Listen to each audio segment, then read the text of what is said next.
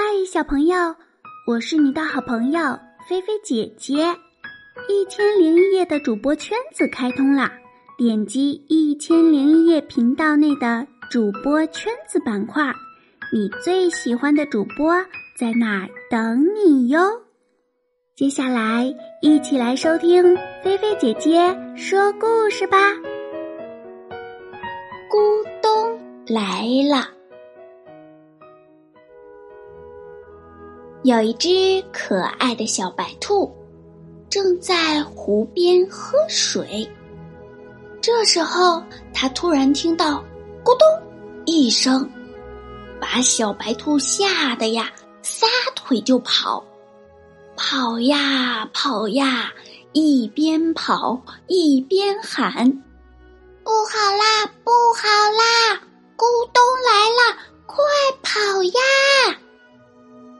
小猴子看见了，问他：“咦，小白兔，你跑什么呀？”“哎呀，小猴子，不好啦，咕咚来了，可怕极了，快跑吧！”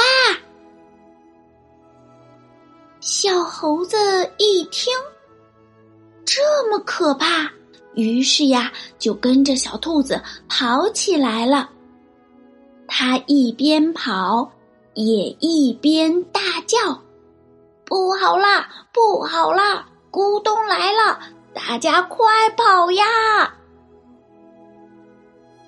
这一下可热闹了，小狐狸呀，山羊啊，小鹿啊，一个跟着一个，大伙儿呀都跑起来了。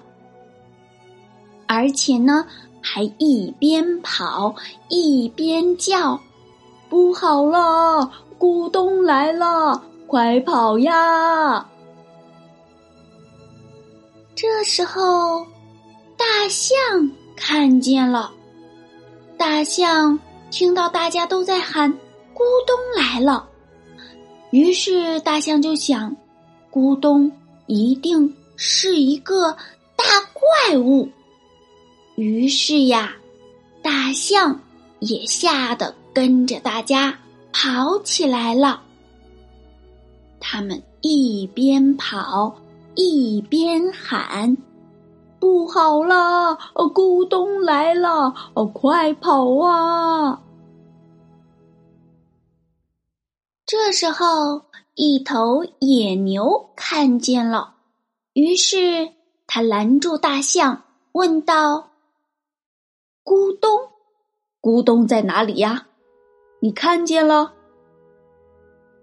大象说：“没看见。”大伙儿都说：“咕咚来了。”野牛拦住大伙儿问：“你们都看见咕咚了？”大伙儿呀都摇摇头，说没看见。最后呀。野牛又问小兔子：“问他，小兔子，你看见咕咚了吗？咕咚长什么样子呢？”兔子说：“我我我没看见咕咚，但是我在湖边喝水的时候，听见咕咚一声，咕咚就在那边那边的湖里呢。”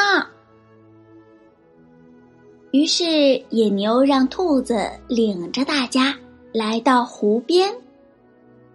这时候呢，正好又有一个木瓜从高高的树上掉进湖里，只听到“咕咚”一声。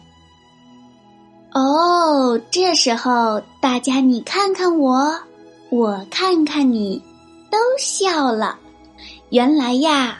是木瓜成熟掉到湖里的声音。